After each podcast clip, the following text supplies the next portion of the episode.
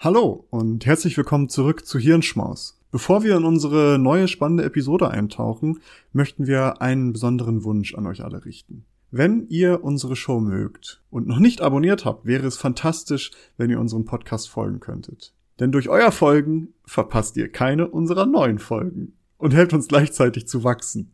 Es dauert nur einen Moment, aber bedeutet uns eine ganze Menge. Noch schöner wäre es natürlich, wenn ihr auch noch eine Bewertung dalassen würdet. Vielen lieben Dank im Voraus für eure Unterstützung und dafür, dass ihr Teil unserer wachsenden Community seid. Jetzt aber rein in die Episode. Wir hoffen, dass sie euch gefällt.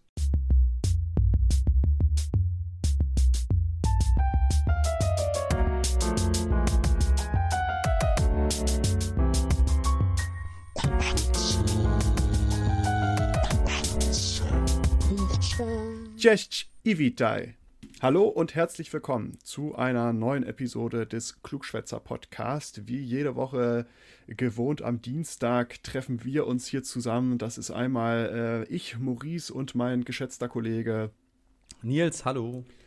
Hallo zusammen. Äh, und wie auch immer werden wir uns äh, gegenseitig Sachen erzählen, beziehungsweise diese Woche wird Nils etwas erzählen. Und äh, so ist es ja bei uns üblich, dass wir äh, im Wechsel uns interessante Themenbereiche aus, ja, ganz grob aus der Wissenschaft vorstellen. Und diese Woche hat Nils etwas vorbereitet. Ich habe gar keine Ahnung, worum es geht. Ist ja auch schon Tradition hier. Äh, und darum würde ich jetzt gar nicht mal lange rumschnacken. Nils, worum soll es heute gehen? Ja, vorab, das wird eine besondere Folge, beziehungsweise wir probieren mal was Neues aus. Und zwar wird das so eine Art Doppelfolge oder so ein Zweiteiler. Und zwar wird in dieser Folge von mir und in der nächsten Folge von mir ähm, ein Thema mehr oder weniger behandelt, was so ein bisschen aufeinander aufbaut und was auch wieder so ein bisschen anschließt an unsere vorherigen Themen auch und auch ganz viele Sachen, die wir schon kennen, wieder miteinander vereint zu Beginn, ich fange einfach mal an mit der Einstiegsfrage. Was war der Anfang, Maurice? Also, das ist auch schon eine schöne Sache, dass sich so eine Einstiegsfrage bei uns etabliert hat, oder? Das ist auch Total. häufiger immer so, ich möchte mit einer Frage anfangen. Ist, glaube ich, Standard ähm, geworden. Ist schon fast Standard geworden, ja. Äh, also, was war deine Frage? Was ist der Anfang? Ja, oder was war der Anfang? Äh, das kann man ja aus vielen verschiedenen. Also, ich kann ja jetzt religiös werden und sagen, am Anfang war das Wort. ähm, was war der Anfang? Ja, der Anfang war Urknall, ne? Und was war davor? Äh, Materie. Und wo kommt die her? Äh, das weiß niemand. Da muss ja irgendwie, irgendwie muss das ja entstanden sein. Ja, jetzt kommst du hier mit so Fragen um die Ecke, worauf man keine Antwort finden kann, oder was? Was? Darauf kann man etwa keine Antwort, kann man keine Antwort drauf finden? Ja, okay, was war dann davor? Also auch wenn du jetzt hierzu eine Antwort hast, was war dann davor? Genau. Das ist eine spannende Frage nämlich. Und zwar diese, was war davor Frage? Und die ist auch eine Frage, die ich persönlich auch immer sehr anstrengend finde, weil man irgendwie dann merkt, dass unsere Wahrnehmung und wir als menschliche Spezies da doch irgendwie an eine Grenze geraten. Und zwar die Grenze der wahrnehmbaren Zeit. Denn für uns läuft Zeit ja linear ab. Es gab immer einen davor und es gab, gibt immer einen danach nach dieser Podcast-Folge, vor dieser Podcast-Folge. Und das ist eben diese kontinuierlich, für uns Menschen kontinuierlich ablaufende Zeit, die auch immer gleich mehr oder weniger abläuft. Wir wissen mittlerweile schon, okay, das mit dem Gleichablaufen, das ist so eine Sache. Also im Weltall verläuft die etwas anders, also ist sie langsamer ähm, und hier im, auf, also mit der Gravitation zusammenhängt wahrscheinlich dann äh, verläuft es etwas schneller. Und auch, dass das Raum-Zeit-Kontinuum etwas äh, damit zu tun hat und so weiter, wissen wir auch. Aber für uns als Menschen, so wie wir die wahrnehmen, verläuft sie linear. Und für uns gibt es immer irgendwie so einen Startpunkt. Für uns als Menschen ist der relativ einfach, sag ich mal, zu, zu definieren. Das ist in dem Moment, wo sich äh, eine Eizelle und eine Samenzelle vereinen, da geht es für uns los. Es gab einen davor, das war aber in zwei unterschiedlichen Orten und es gibt einen danach, wenn wir in, also wieder unseren Körper zu ja, anderer Materie zersetzen lassen. Aber das soll gar nicht mal so zwingend unser Thema sein. Aber dieses davor ist eine wichtige Idee oder dieses Denken dahinter. Ich möchte nämlich mal heute darüber sprechen, was, was ist denn eigentlich Realität? Was ist denn eigentlich unser Sein oder das, worum es hier geht. Und zwar möchte ich das um mit einem, also ich möchte eine ganz spezielle philosophische Theorie ähm, betrachten. Und zwar kommt diese Theorie von einem gewissen Nick Bostrom, der Philosoph oh. an der Uni Oxford ist. Sagt dir der mhm. Name was? Der Name sagt mir was, ja. Was fällt dir denn zu diesem Namen ein, wenn du diesen Namen hörst? Äh, tatsächlich gar nicht so viel. Ich habe in, äh, wann war denn das? Letzte Woche? Habe ich zum ersten Mal etwas von ihm gesehen. Ich bin über einen anderen da drauf gekommen, über diesen äh, Nick Bostrom. Nee, bon Bostrom heißt er, ne? Bostrom, ja. Ähm, und habe äh, tatsächlich noch gar nicht so viel von ihm auf dem Schirm. Ähm, aber da, ich sage oh, weil ich ihn jetzt letzte Woche habe ich überhaupt ihn erst, habe ich überhaupt von seiner Existenz mitbekommen. Und dann dachte ich, ach lustig, jetzt sprichst du es an, äh, während ich selber da mal so reingucken wollte. Also das ist für mich eine gute, eine gute Episode jetzt tatsächlich darum. Eventuell haben wir den gleichen Ursprung, denn ich bin über ein anderes Paper auf ihn und seine Theorie aufmerksam geworden. Ähm, Nick Bostrom ist äh, da kommen wir später drauf, keine Sorge. Ach so, okay, da, kommen wir, ja, da kommen wir noch hin, da kommen wir noch hin. Nick Bostrom, wir, wir schließen ja immer schön an unsere Themen auch ein wenig an, hat 1998 mit anderen Menschen zusammen die World Transhumanist Association gegründet, was natürlich 1a an unsere letzte Folge ähm, anknüpft und auch schon so ein bisschen, sage ich mal, einen Indiz dafür gibt, in welche Richtung der gute Mann auch äh, forschungstechnisch unterwegs ist. Und er ist ein unfassbar spannender Philosoph. Unter anderem spricht er nämlich auch über Superintelligenz. Ähm, und da prophezeit er mehr oder weniger so einen sprunghaften Intelligenzanstieg von künstlicher Intelligenz, dass der sehr wahrscheinlich ist, wohingegen ein gemäßigter Anstieg eher wahrscheinlich, aber auch eher unwahrscheinlich, also nicht sehr wahrscheinlich ist, sondern einfach nur normal wahrscheinlich und so ein langsames, sehr ja, schrittweise ein schrittweiser Anstieg, der sehr langsam vonstatten ginge, den würde er für sehr unwahrscheinlich halten und hat das auch in, in mehreren Arbeiten dann genauer erklärt, warum er zu diesem Schritt kommt.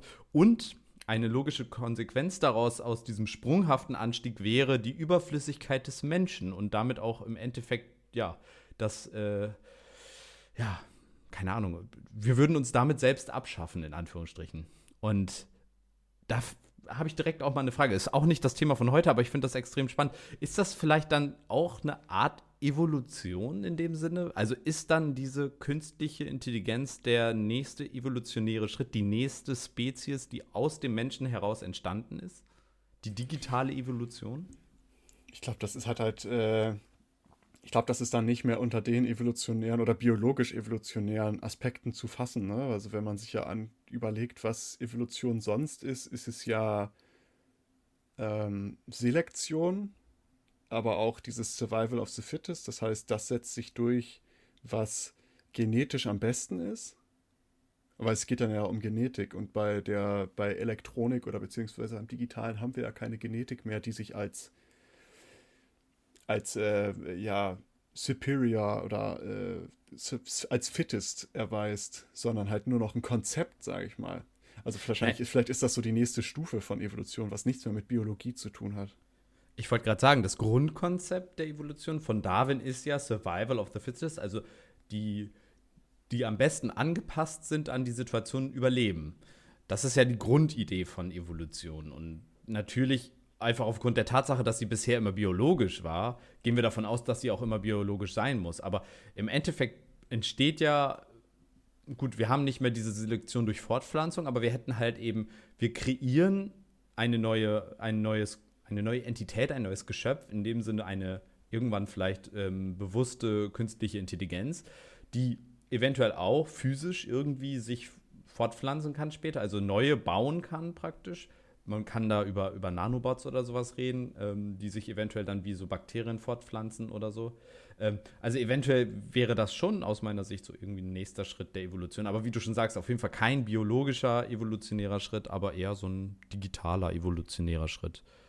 Ja. Naja. Ja, aber es, es wäre natürlich auch ein Novum, weil es ist dann ja nicht aus, aus, ähm, aus einer Entwicklung entstanden, sondern aus einer, aus einer Schöpfung, sage ich mal. Ja. Weißt du, weil sonst die Evolution Gott. ist äh, das möchte ich jetzt nicht sagen, aber ähm, ich, ich, wenn, ich, wenn, ich so um, wenn, ich mich, wenn ich mich so umblicke, sehe ich doch sehr viel Gottloses, sagen wir es so. äh, aber ja, das war nur noch mal so, dass es halt gar keine, gar keine Entwicklung mehr ist dahin, sondern es ist dann schon ein, ein, Schöpfungsakt, der halt völlig losgelöst ist von all dem Biologischen. Aber wie du, wie wir auch, glaube ich, uns einig sind, es kann immer noch Evolution sein, aber außerhalb von biologischen ja. äh, Bedingungen, sage ich mal. Wir werden auf jeden Fall irgendwann von der KI umgebracht und abgeschafft. Vermutlich. Ich glaube, das ist klar. Das steht Darüber müssen wir gar nicht mehr. Ich habe iRobot gesehen, ich weiß alles. Ja, das Ende ist nah. Ja, spannende Filme, worüber wir vielleicht heute auch noch reden werden. Aber ich möchte über eine andere Arbeit von Nick Bostrom reden oder ein anderes Themenfeld, über das er viel auch redet und was, glaube ich, auch mit das bekannteste von ihm ist. Und das ist die sogenannte Simulationshypothese. Sagt dir das was? Du nickst schon. Äh, ja, deswegen bin ich halt auf ihn gekommen tatsächlich, ähm, weil ich habe in meiner ähm, Recherche zu unserem Thema des Fermi-Paradoxons, äh, wie du dich vielleicht erinnerst, mit den Aliens und ja. äh, wie wahrscheinlich es ist, bin ich so abgedriftet und habe mich mit äh, anderen, ja, ich möchte es jetzt nicht paradoxer, sondern so Gedankenspielen ja. beschäftigt. Und da bin ich einmal über das gestolpert über die Simulationstheorie und, ja, was war denn das andere noch, was auch sehr Vielleicht sage ich das gar nicht, vielleicht ist das nochmal eine andere Episode. Ähm, aber da habe ich mir so ein paar Sachen durchgelesen und daher kenne ich ihn tatsächlich auch. Aber jetzt, wo du gerade auch gesagt hast mit dem Transhumanismus, da habe ich ihn auch schon gelesen, tatsächlich, ja. Ähm, das war mir aber nicht so bewusst. Ich habe ihn tatsächlich durch diese Gedankenspiel-Sache äh, gefunden und das nur durch das Fermi-Paradoxon, wozu ich recherchiert habe. Das wird auch nachher noch mal kurz erwähnt, aber wir wollen uns heute erstmal nur um die Simulationshypothese und, und ein paar Sachen, die damit einhergehen, beschäftigen. Und zwar besagt, also ganz in a nutshell gesagt, besagt die Simulationshypothese, im Endeffekt gibt es drei Sachen da drin, aber es ist wahrscheinlich, dass wir Teil einer Simulation sind, oder es ist wahrscheinlicher, dass wir Teil einer Simulation sind, als dass wir in der Realität, in Anführungsstrichen, also Nicht-Simulation leben. Also, das ist jetzt erstmal eine gewagte These. Ähm, wir müssen nachher noch mal kurz, wahrscheinlich in der nächsten Folge von mir, darüber sprechen, was überhaupt Realität ist. Aber äh, das äh, kommt noch mal wann anders. Aber wir halten erstmal fest, es ist wahrscheinlicher, dass wir in einer Simulation leben, als dass wir nicht in einer Simulation leben, wenn ein paar Annahmen gelten. Ja, ich wollte gerade sagen, es gibt ein großes Fan. Genau, genau. Das muss man dazu sagen. Das ist nämlich eigentlich das dritte Argument seiner Hypothese. Davor gibt es nämlich noch zwei weitere Hypothesen. Ähm, und zwar gibt es die Hypothese, oder die, also die erste Annahme ist, äh, die Menschheit stirbt nicht aus. also es gibt, äh, es gibt eine Menschheit, die äh, das posthumane Stadium erreicht hat. Das ist eine verpflichtende Voraussetzung und unsere Nachfahren, also diese Zivilisation, diese Spezies, die diese Post, dieses posthumane Stadium äh, erschaffen hat oder geschafft hat, die ist auch interessiert daran, was die Vorfahren gemacht haben. Also so wie wir uns dafür interessieren, was Ötzi im Eis gemacht hat, so müsste diese uns nachfolgende Spezies ebenfalls Interesse daran haben, was wir machen und die dann bis dahin höchstwahrscheinlich vorhandene ähm, ja, Technologie auch nutzen, um eben solche vollständigen, komplexen Simulationen durchzuführen. Das sind zwei Annahmen, die vorher gelten müssen. Das heißt, er hat drei Annahmen gemacht, wovon eine gelten muss. Entweder die Menschheit stirbt aus oder die Menschheit oder die Spezies, die danach folgt, hat null Interesse an ihren Vorfahren. Und wenn diese beiden Sachen nicht gelten, dann ist es wahrscheinlicher, dass wir Teil einer Simulation sind, als dass wir in der Nicht-Simulation sind. Warum ist das der Fall? Naja, die Computerleistung steigt, Simulationen werden auch in Zukunft wahrscheinlich immer besser und immer wahrscheinlicher. Ich meine, wenn wir uns angucken, wie die ersten Computer waren, da war äh, Pong schon das äh, Maximum der Gefühle, was Computerspiele angeht. Und heutzutage haben wir hochkomplexe Computerspiele und auch jetzt schon Simulationen, wie zum Beispiel das gute alte Spiel, was, glaube ich, uns alle in der Kindheit begleitet hat, äh, Sims zum Beispiel, was ja im Endeffekt schon eine, eine Lebenssimulation in einer sehr vereinfachten Version ist, aber da auch schon viele Charaktere, die simuliert werden und so weiter und so weiter. Wir haben also mehr Rechenleistung, wir haben also mehr Simulation oder die Möglichkeit zur Simulation und daher wird es wahrscheinlich sein, wenn diese Spezies, die uns nachfolgt, Interesse an uns hat, dass sie auch eben Simulationen zu uns also zu unserer Spezies machen wird, um einfach herauszufinden, warum wir so gelebt haben, wie wir gelebt haben, warum wir Dinge gemacht haben, die wir gemacht haben, um uns einfach zu erforschen. Und wir reden davon jetzt nicht irgendwie von einer Spezies, die in zehn Jahren kommt, sondern von einer Spezies, die in, keine Ahnung, 100 oder 1000 oder Millionen Jahren kommt. Wahrscheinlich eher 1000 oder Millionen Jahren. Ähm, und dass die dadurch eben versuchen, uns eben zu simulieren. Und da diese Spezies dann höchstwahrscheinlich so viel Rechenleistung hat, dass sie, und das ist ja auch sehr sinnvoll, sehr, sehr viele parallele äh, Simulationen abläuft, ist die Menge an Simulationen einfach um ein unendlichfaches fast größer als die eine tatsächliche, in Anführungsstrichen, Realität. Das heißt, wahrscheinlichkeitsrechnungsbezogen müssten wir einfach dann in einer Simulation sein, als, also es ist wahrscheinlich, als dass wir diese eine Gruppe sind, die eben nicht simuliert werden. Ja, und deswegen sind wir wahrscheinlich in einer Simulation unter den gegebenen Annahmen. Dann stürzt der Rechner ab. Dann wäre unsere Simulation weg. Aber es wäre uns egal. Das ist ja der andere. Punkt. Es wäre uns vollkommen egal. Ich meine, Diese, äh, ja, ja. Das, äh, darüber reden wir wahrscheinlich später. Ich höre jetzt auf. Ja, ja weiter? Ja, sag ruhig. Nee, ich meine, nur letztendlich kann es uns ja auch egal sein, ob es jetzt eine Simulation ist oder nicht. Total. Da kommen wir aber tatsächlich, können wir nachher nochmal in Ruhe, glaube ich. Das habe ich mir gedacht, deswegen habe ich, äh, hab ich mich selber schon äh, ge gecancelt. Cancel Culture. Also, diese Annahme, dass wir eben, also diese letzte Annahme, dass wir, also dass wir nicht ausgestorben sind und eine zivile, also eine Spezies äh, dieses posthumane Stadium erreicht hat, oder eine Zivilisation, je nachdem, und auch, dass sie Interesse haben und dass wir deswegen dann in Simulationen halt leben, das ist eben dieses sogenannte Simulationsargument, was Teil dieser Simulationshypothese ist. Betrachten wir mal einmal diese beiden vorhergehenden Annahmen. Dann kann man sich schon mal Gedanken machen, warum es dann doch irgendwie insgesamt gesehen gar nicht so wahrscheinlich ist, dass wir in einer Simulation leben. Also die erste, die erste äh, Annahme ist ja, dass wir das posthumane Stadium erreichen und ich behaupte mal, diese Wahrscheinlichkeit geht gegen null. Also, das ist so meine aktuelle These. Denn es gibt so ein paar Gründe, die einfach dafür sprechen. Erstens, wir, ja, wir hassen uns gegenseitig. Wir töten uns individuell gesehen. Ich jetzt nicht, aber jetzt irgendein Mensch sagt sich, ich finde dich kacke, deswegen bringe ich dich um und wir bekriegen uns mit Waffen, die die ganze Zivilisation auf einmal auslöschen können. Ähm, Stichwort Atombombe oder eben biologische Waffen. Und wir hassen unseren Planeten und alles, was darauf ist. Wirklich, wir, wir tun alles, um wirklich diesen Planeten zu zerstören. Klimawandel, wir pferchen Tiere in kleine Boxen, nur um sie zu essen und zerstören damit die Natur, wir ähm, zerstören die Biodiversität und das führt unweigerlich, wie wir jetzt gerade sehen, zu Pandemien. Es gibt ganz viele Paper, die gerade eben den ähm, also den, den Rückgang an Biodiversität mit dem steigenden Aufkommen von Pandemien oder Krankheiten im Allgemeinen eben zusammenbringen. Das heißt, wir, wir, wir kämpfen gerade mit aller Macht, die uns zur Verfügung steht, diesen Planeten und uns gegenseitig zu zerstören. Ganz und, schön pessimistisch hier, hallo?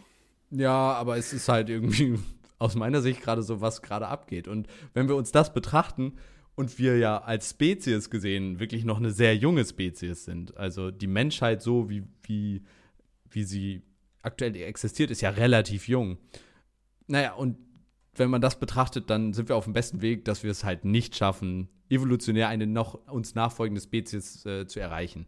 Ich denke, die Wahrscheinlichkeit, dass es mit uns endet, ist höher als, also dass wir uns entweder ausrotten oder diesen Planeten und alles, was darauf läuft, ähm, und lebt, zerstören, ist höher, als dass es irgendwas gibt, was nach uns kommt. Außer, und jetzt kommen wir dann mehr oder weniger zu dieser Transition zum zweiten Argument, ähm, außer wir finden irgendeine ja, posthumane Geschichte, vielleicht zum Beispiel im Sinne des Transhumanismus oder einer Superintelligenz, wo wir vielleicht gar nicht mal so weit von entfernt sind. Also etwas, was dann praktisch sagt, ja, ich bin besser als ihr und ich sehe, dass ihr echt scheiße seid und ähm, ich entsorge euch mal.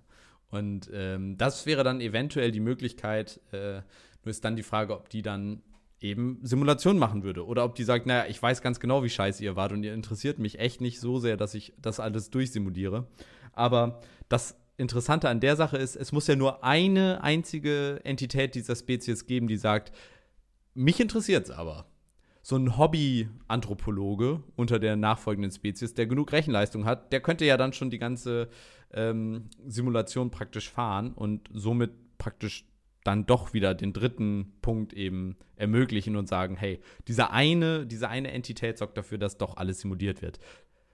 Der äh, gute Forscher Bostrom sagt dazu, äh, dass dieses zweite Argument gilt, also dass keine uns nachfolgende Spezies Interesse an unserem Leben hat, würde bedeuten, dass eine sehr, sehr, sehr hohe Konvergenz zwischen den uns nachfolgenden Spezies oder aus uns entstehenden Spezies ähm, herrschen muss, die eben verhindert, dass die dieses Interesse aufbauen. Das bedeutet auf der anderen Seite, dass ja, die alle sich einig sein müssen, dass sie uns nicht interessieren und äh, auf der oder dass es eventuell verboten ist.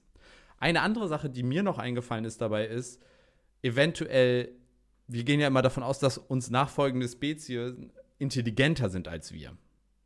Aber eventuell ist das ja gar nicht der Fall. Wenn ich mir jetzt mal so angucke, wie sich gesellschaftlich doch vieles verhält oder verändert, was jetzt nicht mit Evolution gleichzusetzen ist, aber wenn wir uns das anschauen, dann habe ich schon das Gefühl, dass es auch eine gewisse Verdummung auf der einen Seite gibt. Dass das Nachdenken irgendwie dann doch irgendwie außer Mode gerät oder wie man es nennen möchte. Vielleicht ist es auch uns eine nachfolgende äh, Spezies ist vielleicht gar nicht intelligenter als wir, sondern insofern angepasster, dass sie zu dumm ist, den Planeten auszubeuten und dementsprechend überlebt. Weißt du, was ich meine? Ja, es kommt ja immer darauf an, wie der evolutionäre Druck wirkt, ne? Ja. Ähm, weil es kann ja auch sein, also es ist ja auch heute noch so, dass Intelligenz oder ähm, wenn wir es runterbrechen auf dem IQ sehr, sehr viele Lebensbereiche bestimmt. Also es ist ja statistisch oder wissenschaftlich relativ genau nachgelegt. Man kann zwar immer noch nicht sagen, ob es nur eine Korrelation ist oder ob es wirklich Kausalzusammenhänge sind, aber dass ein äh, höherer IQ zu ähm, besserem Leben führt, sage ich jetzt mal ganz, ganz runtergebrochen. Darüber möchte ich jetzt gar nicht lange reden. Und das ist ja einfach so, weil wir diesen evolutionären Druck zur Intelligenz hatten, weil ähm, wir dadurch nur überleben konnten. Aber was ist, wenn es jetzt solche Ereignisse gibt, wie zum Beispiel, ja, keine Ahnung, äh, Weltuntergang, Apokalypse und es braucht plötzlich was ganz anderes als Intelligenz. Zum Beispiel eine dickere Haut, um gegen die krassere Sonneneinstrahlung äh, zu, äh, klarzukommen. Und all diese ganzen Wissenschaftler, die in ihren Elfenbeintürmen sitzen, haben natürlich so eine Papyrushaut und die raffen alle dahin. Und ähm, es bleiben die einfachen, stabilen Leute über, weißt du? die äh, einfach draußen schon immer am Malochen waren, die haben ihre dicke Haut schon abbekommen und äh, Intelligenz ist plötzlich kein, kein evolutionär, also der evolutionäre Druck ist nicht mehr Intelligenz bevorzugend, sondern irgendwas anderes. Ich meine, es ist alles möglich. Unser Hirn braucht extrem viel Energie, stell dir vor. Ja, ist auch, ähm, genau, auch ein guter Punkt, ja. Stell dir vor, äh, auf einmal haben wir so Schläfer, so wie Faultiere, die irgendwie 18 Stunden am Tag oder noch mehr, 20 Stunden am Tag, Menschen, die 20 Stunden am Tag überleben, äh, nee, schlafen, verbrauchen extrem wenig äh, Energie und deswegen ja. überleben sie dann, so gesehen, und ernähren sich dann irgendwie von Blattwerk oder so. Ja, aber das ist ja, also das ist genau, je nachdem, was passiert. Also das ist ja, ne, je nachdem, glaub, was eintritt und dementsprechend ist der evolutionäre Druck auch da. Ich glaube, diese 20 äh, Stunden schlafenden, von Blattwerk ernährenden Menschen sind dann auch die äh, endgültige Evolutionsstufe der äh, veganen Studierenden. Ähm. Und auch, auch alle anderen. Ich meine, was willst du, was willst du mehr? 20 Stunden pennen, ein paar, paar Blätter snacken, ist so ist, perfekt. Ich finde es nice. So. Ich kann vegane Ernährung seit kurzem empfehlen. Ähm, okay. Aber ja, das ist ein interessanter Punkt, den, den wir praktisch, oder diese Gedanken, die dahinter stehen, finde ich, sind extrem interessant. Und Bostrom sagt halt zusammenfassend, es ist natürlich nur eine Hypothese und es ist nicht unwahrscheinlich, dass wir in einer Simulation existieren. Wenn eben diese vorhergelagerten Aspekte gelten. Das Ding ist ja auch zum Beispiel, wenn wir als menschliche Spezies aussterben und aber vorher sozusagen den Samen gesät haben im Sinne einer KI, die sich selbst weiterentwickelt, die vielleicht zu unserer Lebzeit noch nicht intelligent genug war, aber eine Million Jahre später es geschafft hat, zu dieser Intelligenz heranzureifen, dann wäre es natürlich relativ interessant. Dann wäre das auch wieder eine Möglichkeit. Wir werden es höchstweit nicht herausfinden. Das ist nämlich der andere spannende Punkt. Wenn wir nämlich Teil dieser Simulation sind, sind wir ja auch in irgendeiner Form programmiert. Und dann ist ja auch die Frage, wie, wie, wie weit wir in der Lage sind, da überhaupt auszubrechen. Ja. So Matrix-Style. Genau. Oder, oder rote Pille. Die Simulationstheorie oder das Kon Gedankenkonstrukt dahinter ist natürlich in Science-Fiction-Welten äh, oder in der Science-Fiction, ja, Literatur. Community. Und, genau, total aufgefasst worden und, und auch in ganz vielen Sachen schon abgearbeitet worden. Ob das jetzt Matrix ist oder vielleicht in etwas kleinerer, abgewandelter Form Total Recall, wo du nachher auch nicht mehr weißt, der gute Arnold Schwarzenegger-Film, Total Recall, I'll be back. ähm, aber das ist, glaube ich, Terminator. Aber ne? auch okay. ist ja, auch Schwarzenegger. aber da geht es ja auch dann im Endeffekt darum, dass man nicht mehr unterscheiden kann, ob man in einer Simulation ist oder nicht. Und ähm, wenn man das dann sich vorstellt, diese Idee dahinter, die ist halt auch tatsächlich ähm, Grundlage dieser ähm, ja, Simulationshypothese. Wem das jetzt vielleicht zu komplex war, einfach mal die beiden Filme oder die Trilogie und äh, den Film, beziehungsweise den Film und das Remake angucken.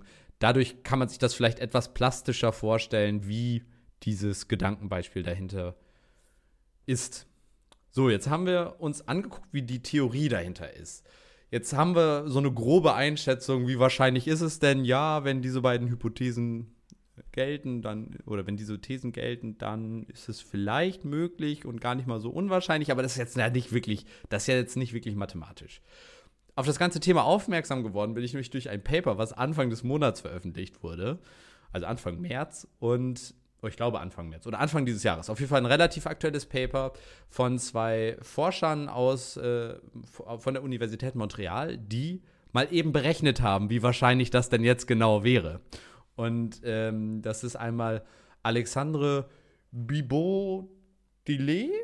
Ich habe keine Ahnung, ob das richtig ausgesprochen ist. ich finde auch Das ist doch ein Fake-Name. Französisch klingt immer direkt schon fragend, ob das richtig genau. ausgesprochen ist. Und äh, Gilles Brassard ich habe keine Ahnung. Auf jeden Fall zwei Forscher von der, wir nennen sie ab jetzt einfach die beiden Forscher der Universität Montreal, die einzigen beiden, die sie dort haben. Nein, ähm, zwei der Forscher dort haben das mal mathematisch berechnet und zwar mit dem Hintergrund, dass wir jetzt praktisch ja Quantencomputer oder immer näher an die Quantencomputer kommen und Quantenoperationen, Berechnungsoperationen machen können.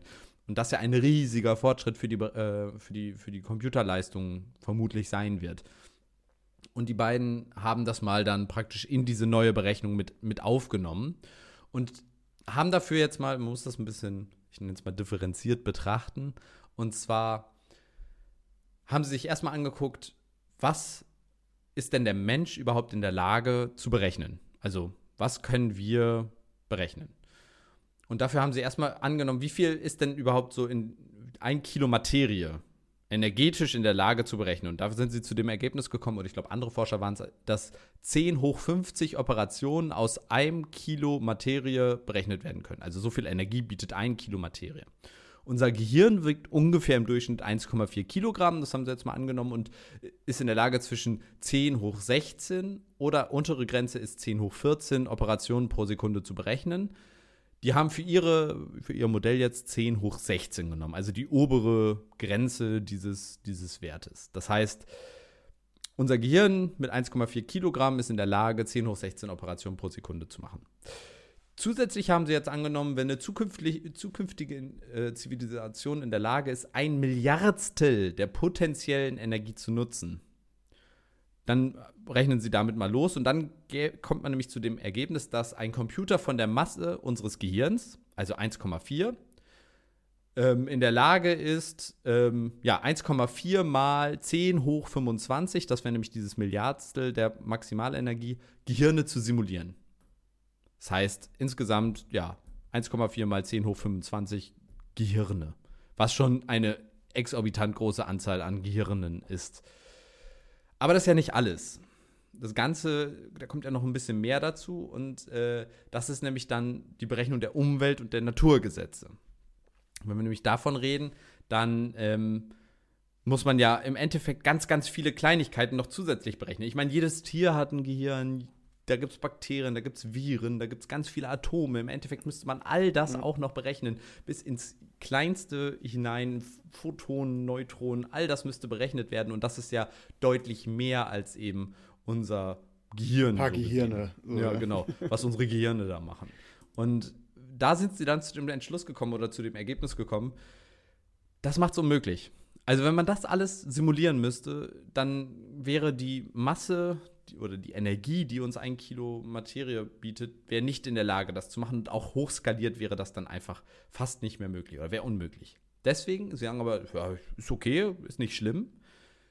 Wir berechnen das einfach anders. Wir berechnen das nämlich variabel dem Detailgrad. Und zwar sagen sie, es gibt Situationen in unserem Leben, da braucht man halt einfach extrem viel Rechenleistung, extrem präzise Ergebnisse, zum Beispiel in der Wissenschaft, wenn wir Quantenmechanik erforschen, wenn wir ganz ins Detail gehen, dann müssen wir wirklich auch alles simulieren, alles bis ins Detail simulieren. Aber wenn ich mich auf den Stuhl setze, dann reicht es, wenn wir approximiert sagen, der Stuhl hält. Wir müssen nicht gucken, ob die Quantenmechanik da auch zu dem Ergebnis kommt, sondern wir simulieren einfach mal, höchstwahrscheinlich reicht das. Und wenn man das dann so macht, dann könnte man wieder sagen, okay, Wissenschaft Detail, normales Leben Pi mal Daumen, wenn wir das nur so berechnen und dann nur nach Bedarf simulieren würden, dann wäre das höchstwahrscheinlich in Ordnung. Dann wäre es auf jeden Fall irgendwie schon einigermaßen möglich. Und kurz gesagt, die Antwort ist, die Wahrscheinlichkeit, dass wir in einer Simulation liegen, liegt unter 50 Prozent.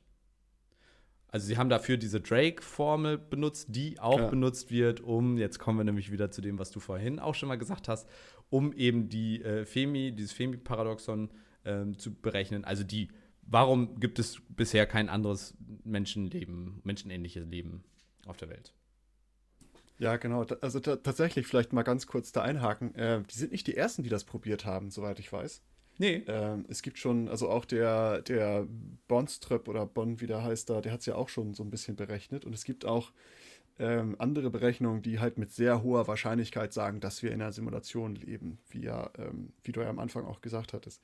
Das Interessante ist dann halt immer, also auch diese Theorie, dass man variabel berechnet, also dass man nur im Grunde genommen wie in einem Spiel, bei einem Spiel ist es ja auch so, die rendern ja nicht alles, die rendern nur das, was gerade passiert.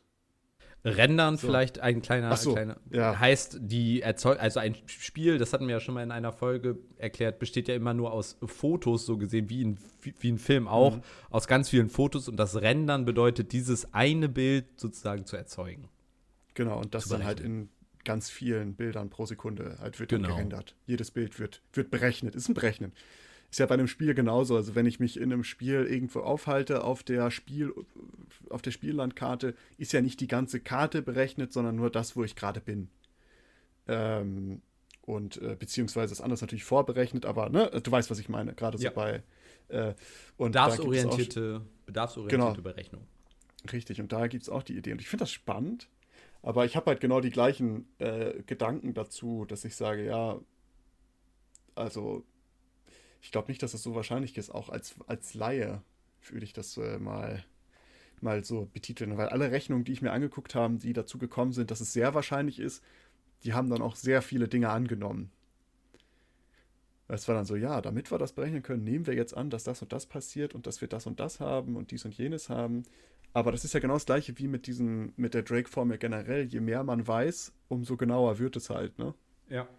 Das heißt, vielleicht in äh, 100 Jahren können wir berechnen, äh, dass es äh, auf jeden Fall so ist. Aber ich finde das, ja. das ganze äh, Thema dahinter so faszinierend, weil auf der einen Seite stimme ich dir zu, ja, ich, ich glaube auch nicht, dass wir in einer Simulation leben. Auf der anderen Seite ist halt die Frage, ob wir überhaupt in der Lage sind, so dieses, aus, also ob wir überhaupt etwas begreifen können, was außerhalb unseres, unserer Realität liegt. Denn ja, da machen wir schon einen kleinen Spoiler für die nächste Folge. Was ist die Realität? Unsere, wenn wir in einer Simulation leben würden, wäre die Simulation ja so gesehen unsere Realität. Und darüber hinaus könnten wir nicht hinausschauen. Ich will jetzt noch mal einmal anknüpfen an diesen Start oder diese Eingangsfrage. Wenn wir in einer Simulation leben würden, äh, dann hätten wir ja so gesehen endlich einen, für unsere Realität gesprochen, eine, einen Start. Dann wäre klar, so der Urknall war so gesehen der Knopfdruck, wo wir gesagt haben, wir legen jetzt los mit dieser Simulation. Das heißt, es gäbe endlich für uns Menschen endlich einen Anfang und ein Ende wäre dann, wenn die Simulation beendet ist. Das heißt, wir hätten einen Anfang und ein Ende. Aber dann stellt sich ja trotzdem die Frage, was war davor? Nee, das davor stellt sich nicht in der Frage unserer Realität, sondern was ist drumherum, ist ja dann eher die Frage. Ja, ja, aber das ist ja, also letztendlich ist es dann Natürlich. Ja, was, was war davor? Also das, die Frage kannst du ja immer stellen. Die Frage kannst du immer denn, stellen, ja. Ah, da, na, nee, da, da driften wir jetzt zu krass ab. Nee, ich habe da nämlich letztens auch mal wieder so ein Paper gesehen. Es ist ja die Vorstellung, dass ähm, du kannst ja Universum und Zeit halt als verschieden darstellen. Ne? Das gibt ja dann ja. die Möglichkeit, dass du das als, äh, als Fläche hast, im Grunde genommen, mit Gravitation und äh, auch den, äh, ne, mit Zeit und allem drum und dran und dass das linear verläuft. Es gibt jetzt aber auch so. Genau, dass es halt irgendwie auf einer, ähm, dass es halt immer in eine Richtung läuft. Äh, Sage ich jetzt mal es gibt jetzt aber auch, habe ich letztens ein Paper zugelesen und nur die Hälfte davon verstanden, aber das, was ich davon verstanden habe, hat mich so ein bisschen gemindblown. Ähm, weil das, äh, da hat dann äh, jemand die Möglichkeit untersucht, dass die, dass das Universum oder alles, was wir sind, halt gar keine sich weiter ausdehnende Fläche ist oder gar nicht unendlich ist, sondern dass das im Grunde wie so ein Donut ist. Mhm. Dass es halt gar keinen Anfang und kein Ende hat. Haben wir uns das nicht sogar geschickt? Das weiß ich nicht, das kann gut sein. Ich habe da, dazu habe ich so, ähm, habe ich ein, ich weiß nicht, ob das ein Paper oder ein Artikel war. Ich glaube, das war ein Paper, habe ich dazu gelesen von so einem, und der ist halt einer, der forscht da ganz krass dran und ja. äh, berechnet da die ganze Zeit irgendwas hin und her. Ähm, und ja, und der hat dann halt, ja, der hat dann halt berechnet, wie das möglich ist, ob die, ob dies, ob die Exist oder halt unsere, unser Universum nicht vielleicht einfach ein Donut ist, der gar keinen Anfang, gar kein Ende hat. Alles ist gleich, überall ist Anfang und Ende gleichzeitig. Ähm, und dass wir halt in so einem Konstrukt halt sind. Ich glaube auch, dass die Vorstellung der linearen Zeit für uns einfach das limitierende Mittel so gesehen ist. Denn ja. wir brauchen so gesehen für unsere Wahrnehmung eben den Start und das Ende. Aber was ist denn, wenn alles schon, das, ich weiß nicht, haben wir ja da schon mal in einer Podcast-Folge drüber geredet? Ich glaube wohl diesen, ja. wenn alles schon feststeht, so gesehen. Also diese ähm, Zeit ist da ist. Ja, genau. Genau, Zeit ist so gesehen wie eine Ressource schon da gewesen. Und so gesehen auch alles, was passiert für uns, was wir praktisch wahrnehmen, ist auch schon fertig, ist auch steht schon fest, wie praktisch vorberechnet. Also im Endeffekt ist unser Leben und das, was wir wahrnehmen, praktisch eigentlich nur ein Film. Und wir denken, wie die Charaktere im Film, ähm, dass wir Dinge tun, weil wir da jetzt gerade drüber nachdenken. Aber in Wirklichkeit steht es schon fest, so gesehen. Und, und weil die Zeit schon feststeht. Ja, ja, es äh, ist, ist, äh, eine interessante Frage, weil das ist ja im Grunde genommen, äh, da muss ich jetzt auch wieder einen Rückschluss machen. Ich glaube, letzte Episode oder die Episode davor haben wir mal so grob über ähm, Existenzialismus geredet, glaube ich, mhm. über Sartre und Camus. Und ja. die haben ja, beziehungsweise hauptsächlich äh, Sartre, hatte immer diesen Credo, dass er gesagt hat, die ähm, Existenz geht der Essenz voraus. Ja. Also das, das, das Sein ist halt da, bevor der Sinn da ist, sage ich jetzt mal ganz. Essenz, ja, genau. Essentialismus vielleicht noch so als kleiner äh, Side-Fact ist das, was die alten Griechen gerne gepredigt haben. Äh, äh, Plato und, und wer war das noch alles? Dass du mit einem Sinn ins Leben genau. äh, geboren wirst und nur diesen Sinn erfüllen musst.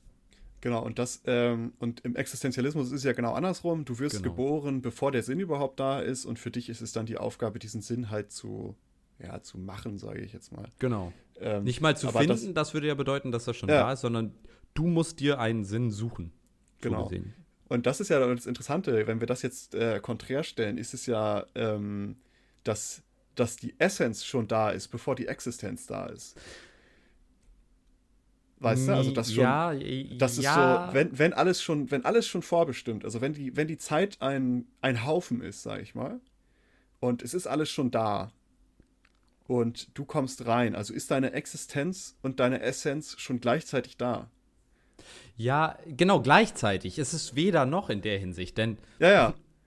Doch meine ich, es ist schon da. Also es ist, genau. ja, wobei, doch, ja, du hast recht, es ist nicht die Essenz ist schon da, bevor die Existenz da ist, sondern es ist beides gleichzeitig da. Es ist halt, genau, es, äh, du, das ist alles irgendwie umfassend, weil dein, dein Leben hat ja auch in so gesehen keinen Sinn in dem Sinne dann. Auch, also auch dieser, diese Essenz so gesehen ist nicht da, denn es ist sinnfrei. Es ist, ob es da ist oder nicht, du hast da keinen Einfluss drauf.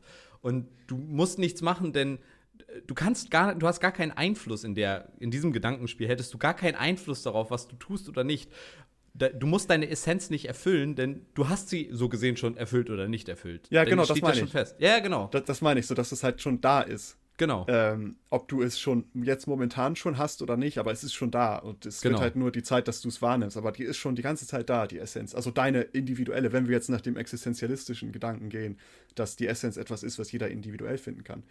Ähm, Ja, das ist, äh, war nur gerade so mein Link zu der vorletzten Episode, glaube ich, wo wir da mal kurz drüber geredet haben. Ähm, wobei dann natürlich auch der, äh, der andere Gedanke halt wieder schön passt mit, ähm, das halt einfach absurd, so der Absurdismus, dass das Leben halt einfach absurd ist und wir da so mhm. hocken und eigentlich, dass wir als, ah, wie hat er das gesagt? Camus hat das ganz schön beschrieben. Der hat so ähm, geschrieben, dass wir als Wesen, die so immer Sinn suchen oder sinnsuchend sind, in einer sinnlosen Welt halt völlig, ja, ähm, ja so deplatziert. völlig deplatziert sind. Genau, wir haben kein, gar keinen Anker, wir sind so haltlos, weißt ja. du, weil wir sind so sinnsuchend, aber es gibt keinen Sinn. Und dass das halt, äh, dass das halt voll das Problem ist und dass das Einzige, was du da halt machen kannst, ist so in ständiger Revolte leben, sagt er. Das ist aber auch, glaube ich, so, ein, so, eine Philosophie, die in solchen Zeiten wie den, den jetzigen Zeiten, in denen viel irgendwie nicht so geil läuft. Ich meine, wir leben in einer Pandemie, gerade in Deutschland, wo irgendwie gerade ganz viele Pleiten, Pech ja. und Pannen auf einmal passieren. Und äh, wir, wir leben in einer Klimakrise oder in einem, einem Klimanotstand, wo die Welt kurz vorm Kollaps ist aufgrund unseres Lebens. Und da dann irgendwie das, das Positive oder diesen, diesen, sag ich mal, nicht die Absurdität zu sehen in dem Ganzen, ist schon schwer, finde ich eigentlich. Ich finde, das ja. ist eigentlich die natürliche, also philosophische Folgerung, die man aus dem aktuellen Leben ziehen kann. Ja, ist halt je nachdem, was einem, was einem mehr gibt. Ne? Also ähm, ich glaube, es, es, geht daraus hervor, dass ich ein großer Freund so von, äh, zumindest von, von Camus bin, hauptsächlich. Ähm, ich finde Sartre super. ja, das ist halt auch so ein bisschen marxistischer geworden, der Gute. Aber äh, darum verstehe ich auch, dass du den schöner findest. Ähm, Und ja, es gibt ja, also ich, ich, ich, ich, sehe halt in vielem so einen Reiz. Also du kannst ja in, in viele Dinge auch, dass, dass halt der Sinn schon da ist und äh, ist ja auch eine schöne, schöne Auch Sache, die Vorstellung, dass alles vorbestimmt ist, dieses, so was in diese Richtung Schicksal und sowas. E, etwas, was ich eigentlich irgendwie komisch finde, aber aus der physikalischen Sicht irgendwie total cool finde. Also Schicksal im Sinne der spirituellen Ansicht finde ich irgendwie immer, alles was spirituell ist, finde ich irgendwie ein bisschen strange immer. Ähm, wobei ich die, diese physikalische Schicksalsbegründung im Sinne von die Zeit steht schon fest, irgendwie schon wieder ganz cool finde. Ergebnis ja, ja, das ja. gleiche. Ich meine, letztendlich kannst du ja Spiritualität und, und ich nenne es jetzt mal Philosophie schwierig voneinander trennen, ja. ne? weil ähm, auch letztendlich Religion ist ja eine Art von Philosophie, weil du dir versuchst, das Leben zu erklären anhand von bestimmten Dingen, also anhand von bestimmten Regeln, die du dir halt aufstellst.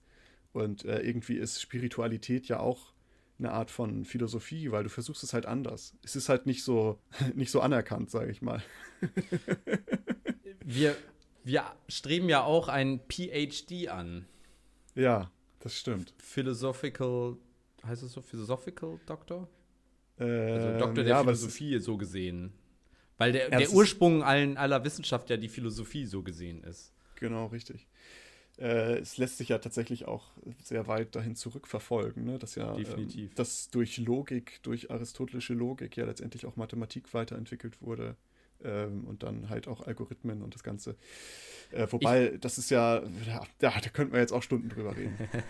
ich will noch einmal äh, eine, einen Punkt in die Diskussion einbringen und zwar vielleicht als letzten Punkt für diese Folge, für diese Diskussion. Wie siehst du das jetzt? Also, ähm, wir haben ja auch ein, eingangs über die Superintelligenz geredet, also die künstliche Intelligenz, die sprunghaft so schnell so intelligent wird, dass sie uns Menschen äh, ersetzt im Sinne von als Komponente, die für beispielsweise die künstliche Intelligenz oder für den Fortschritt benötigt wird, weil die KI besser ist als wir, in jedem Belang besser ist. Äh, Bostrom sagt das ja auch, dass das eben den, die, das Ende der Menschheit so gesehen in, in ihrer Sinnhaftigkeit wäre. Und es wäre ja eine Möglichkeit, dass eben diese KI praktisch diese posthumane Spezies wäre. Wie siehst du das? Macht dir diese, dieser Gedanke etwas Angst oder hältst du praktisch, bist du da so selbstlos und sagst, ja gut, das ist für uns Menschen dann halt, ja, wir sind dann, wir haben uns dann praktisch unnötig gemacht und wir haben etwas Besseres geschaffen, was besser ist als wir insofern? Ähm, oder bist du da eher so, ah oh, nee, da habe ich Schiss vor und äh, lass das mal lieber verhindern und künstliche Intelligenz ist böse? Ähm, also ich meine, an sich ist das ja eine sehr eine grundlegende Frage, ob mich Vergänglichkeit angstvoll stimmt. weil letztendlich läuft es ja darauf hinaus, dass ich als menschliche Spezies vergänglich bin und vielleicht auch im ganz Kleinen, dass ich als, als, ich als Person äh, vergänglich bin. Die Vergänglichkeit ähm, ist ja ähm. eher das Individuelle, wohingegen das andere ja das Aussterben eines der eigenen Spezies mehr oder weniger. Ja, aber darum sage ich es ja im, im, im, im übertragenen Sinne, ist es dann ja die Vergänglichkeit ja. der, der Menschheit, sage ich mal. Ähm, und ich bin da, glaube ich, ganz trocken und sage, naja, es ist, wie es ist sagen wir so, wir sind alle Produkte unserer Entscheidung und wenn wir uns dazu entscheiden, etwas zu entwickeln, was uns ähm, auslöschen kann. Auslöschen dann, klingt so negativ. Ja, oder uns, uns ersetzen kann oder uns äh, überlebt in irgendeiner Art und Weise. Es geht ja beides. Also ja, es, ja. es, kann ja, es kann ja viele verschiedene Formen annehmen. Entweder ist es gewaltsam oder ist es einfach äh, so ein über ineinander über ne, so ineinander wir gehen weg. Uns überlegen einfach, so. das, das ist auch Teil seiner, seiner Philosophie, dass er sagt, ja. es könnte entweder eine böse KI werden, die uns ausrottet, genau. oder eben einfach etwas, was uns so gesehen eben ähm, als, als Spezies eben optimiert. Ich sag mal so, ich finde tatsächlich der, der, die Vergänglichkeit des Menschen, ich mache es jetzt mal auf, auf, auf globaler Sicht, nicht nur auf individueller, äh, ist etwas, was ich sehr poetisch finde tatsächlich. Ist ähm, das so? Ich find, ja, ich finde das schön dass, es, ähm, dass der Mensch auch vergänglich sein kann. Und dass ähm, wir vielleicht nicht etwas sind, was für immer da ist. Finde ich in irgendeiner Art und Weise, finde ich das schön. Natürlich finde ich das andererseits auch cool, wenn wir noch so lange wie möglich da sind und ähm, vielleicht gute Dinge machen und schöne Dinge machen und uns des Lebens freuen. Aber auch mit Vergänglichkeit muss man klarkommen. Und ich bin dann da ganz pragmatisch und sage, hey, das gehört ja irgendwie dazu. Wenn etwas denn nur wenn etwas vergänglich ist, kann es ja auch einen Wert haben. Ja. So, das ist so mein Take. Finde ich eigentlich, finde ich auch eine ganz angenehme Vorstellung oder so, wie du es beschrieben hast. Ich glaube, wir sind damit für diese Folge auch an ein Ende gekommen. Ich finde, wir haben sehr viel philosophiert heute, herumphilosophiert im wahrsten Sinne des Wortes und eventuell auch den ein oder anderen Anstoß zum Selbst drüber nachdenken gegeben. Denn das Schöne an diesem Bereich ist, es gibt darauf noch keine Antwort. Und jeder Mensch ist dazu eingeladen, sich selbst Gedanken darüber zu machen, egal ob es jetzt die Philosophie im Allgemeinen ist oder eben auch die Vorstellung, ob wir in einer Simulation leben oder nicht. Und äh, ich finde das eigentlich ganz spannend. Von ja. daher ähm, würde ich sagen, hoffentlich hat es allen gefallen. Äh, ja, und vielleicht, hoffentlich lösen wir uns nicht auf, wenn jetzt der Supercomputer gleich abstürzt, ne? Ja, das wäre natürlich ärgerlich. Auf der anderen Seite, wir würden es nicht mitbekommen. Da kommt ja dieser Nihilismus so ein bisschen oder dieser existenzielle Nihilismus. So wenig wie mich die Millionen Jahre vor meiner Existenz interessiert haben, so wenig wird mich äh, die Unendlichkeit nach meinem Sein interessieren. Wenn ich nämlich nicht mehr bin, dann ist es mir auch relativ egal. Das ist es auch wurscht, ne? Dann ist es auch wurscht. Aber Maurice, ähm, wir haben uns ja eine kleine kleine Tradition gesetzt. Und äh, ich wollte dich daher mal fragen, wir haben in, zumindest in der letzten Folge, in der ich gefragt habe, war ja die Empfehlung nach Filmen und Serien mhm. am Stissel. Ähm, diese Woche habe ich die Frage, was ist deine Literaturempfehlung? Was kannst du, welches Buch kannst du empfehlen? Denn ich habe eine Literaturempfehlung, die du mir mal gegeben hast, tatsächlich diese Woche in der Post gehabt. Okay, okay. Interessant. Ich weiß gar nicht, dass ich dir irgendwann mal was empfohlen habe. Ja, ist schon ein paar Jahre, ja. Ah, okay. Hab das erstmal ja, sacken lassen und drüber nachgedacht, das, ob ich das, das wirklich eine gute Idee. Jahrelang im, im, im Einkaufswagen Ka gehabt, so mach ich's jetzt. mach ich's. Kamasutra. Ähm, nee, okay. Okay, also ich habe tatsächlich, ähm, ich lese ja sehr gerne und sehr viel. Und ja. ich habe sehr viele Bücher, die ich sehr schön finde und sehr gut finde. Aber ich habe ein Buch, was mich in letzter Zeit sehr berührt hat. Und ähm, das äh, heißt Stoner von John Williams. Stoner. Und das ist im Grunde genommen einfach eine Lebensgeschichte eines einfachen Jungen, der zum Gelehrten wird. Ja. Und ähm, mehr möchte ich dazu gar nicht sagen. Also es ist, ist es ist kein Action da drin, aber es ist so eine. Das ist so eine Lebensgeschichte, die einen komplett wegnimmt. Und da ist so eine Melancholie drin, wie er das beschreibt und dieses Leben, wie er das beschreibt. Und am Ende ist es so, löst es sich auf. Und äh, ich habe das Buch gelesen und ähm, ich habe, äh, ich habe im Zug geweint. Ich habe es im? Zug gelesen und ich habe, äh, ich habe die letzten Seiten gelesen und ich habe, ich habe geheult. Ich habe ein paar Tränen verdrückt. Äh, gar nicht, weil das jetzt so auf die Tränendrüse drückt, sondern das Ja. ist so von wegen, oh, und dann, bla bla, sondern es ist so eine, wie gesagt, das ist so eine Melancholie, die so dieses ganze Buch mitschwingt. Und am Ende ist es dann so, dass sich diese eben Melancholie so auflöst in der Art und Weise, wie er, wie er das erzählt, das Ende. War Und das denn so ein schönes, also so ein, so ein, so ein es ist so eine, es war eine befreiende Melancholie, weißt Ja. du, du saßt und dachtest so, okay, ja, weil am Ende ist es so, na, ich möchte das gar nicht sagen, weil das muss Nee, jeder dann für sich lesen. Es gibt So, ja auch so Bücher, wo man so richtig traurig und, und wirklich, ich sag mal. Ja, das, das ist es gar nicht. So ist es Ja. gar nicht. Das ist, äh, es ist halt, es ist eine Lebensgeschichte und eine Lebensgeschichte hat seine traurigen, aber halt auch Ja. seine schönen. Und das, äh, also darum sage ich ganz bewusst Melancholie, weil Melancholie ist ja sowas, was nicht unbedingt immer Trauer ist, sondern Melancholie ist so eine, kann so eine Grundstimmung sein, weißt du, die so, die auch was so bewegen kann in ja. einem selber, die so zum An, die so zum Nachdenken dreht. Was nicht so, nicht nur so Trauer, sondern es ist so, ja, also das hat, die hat mich richtig, richtig abgeholt. Es war eines der besten Bücher, die ich seit langem, die ich dieses Jahr bis jetzt gelesen habe. Ich habe es im äh, Ende letzten Jahres angefangen, Anfang diesen Jahres abgeschlossen. Und äh, das hat, äh, das hat mich abgeholt. ja also dann, tatsächlich. Äh, erwarte mein Feedback in sechs bis acht Jahren. Ich werde es also auch, ich werde es also auch bald mal lesen. Ich bin da guter Dinge. Was, Nee, hab- was hast du denn so Schönes? Ich habe mir tatsächlich, ähm, ich habe es noch nicht gelesen, ist erst diese Woche angekommen, aber ich habe mir, ähm, nachdem du mir damals Siddhartha von Hesse empf empfohlen hast, was ich echt Ah. cool fand, habe ich mir jetzt äh, den Steppenwolf geholt. Oh, ja, es Und ist, äh, äh, das wird das nächste Buch sein, was ich, äh, wo- wobei das übernächste Buch, was ich lesen werde. Das letzte, was ich tatsächlich gelesen habe, kein Geheimtipp, haben wir auch in der Schule gelesen, habe ich letztens aber mal wieder gefunden, habe ich mir wieder durchgelesen, fand ich mega geil. Ähm, Die Physiker oh, von Dürrenmatt. Dürrenmatt, ein Classic, ein richtig guter Classic. Aber gerade, also ich finde das Buch nach wie vor, ähm, in der Schule fand ich es okay, was für Schulliteratur schon irgendwie beeindruckend ist, was man sich merken sollte, wenn man sowas in der Schule gut fand oder okay fand. äh, Ähm, richtig cooles Buch. Ja, das ist tatsächlich so, das, was man in der Schule gelesen hat, fand man nie so cool, ne? Also weil das so. überhaupt nicht. Aber, aber es gab für mich auch so einen Grund, also ich habe schon immer sehr, sehr gerne viel gelesen, aber bei mir war das so, in der Schule war das so ein ähm, vorgegebenes Ja. Lesen. Ja, ja, genau. Das war so, auch wie ich das zu lesen habe. Weil es war dann so, lies dir diese Passage durch und äh, beschreibe, was er mit Die dem. Stilmittel, die interessieren Ja. mich gerade nicht. Es ging gar nicht darum, wie das emotional was bei mir ausgelöst hat oder einfach kogni also intellektuell oder kognitiv, dass ich da vielleicht Ja. irgendwie neue Gedanken gefunden habe oder sowas, sondern es war immer dieses, ja, warum hat er den Vorhang als schwarz beschrieben oder warum hat sie hier gesagt, dass äh, äh, die Wellen leise gegen die Küste donnerten, so. Es ist ja Steht das etwa für die äh, irgendwie Befreiung der- Orientierung ja, der, so- des Autors hinsichtlich seiner frühen 20er Jahre und Ja. Ja, weil es war, es, das, ist halt, ne? Es war nicht so ein, es war nicht so ein selbstfindendes. Lesen.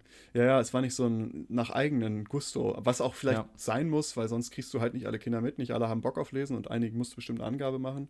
Äh, darum verstehe ich auch, dass es schwierig ist, da Lesebildung.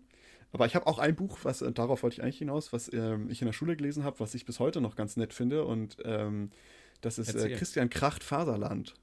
Ah, das fand ich so scheiße in der Schule. Ich fand das tatsächlich ganz cool, so, weil das so eine, es ist ja so eine Momentaufnahme von so einer Snob-Generation.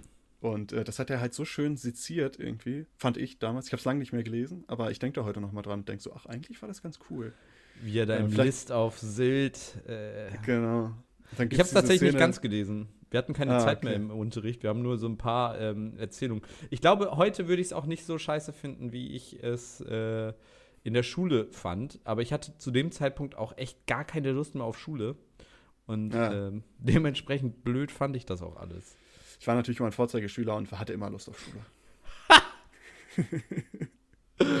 äh, ja, ja, ähm, ja gut, aber äh, Eigentlich, äh, ja. eigentlich ein gutes Buch. Eigentlich, wenn ich jetzt hier die Kurzbeschreibung wieder lese. An jedem dieser Orte erlebte er exzessiven Alkohol, Drogen und Sexpartys, die von den Ja, Teilnehmenden nicht mehr als positive Erlebnisse erfahren werden.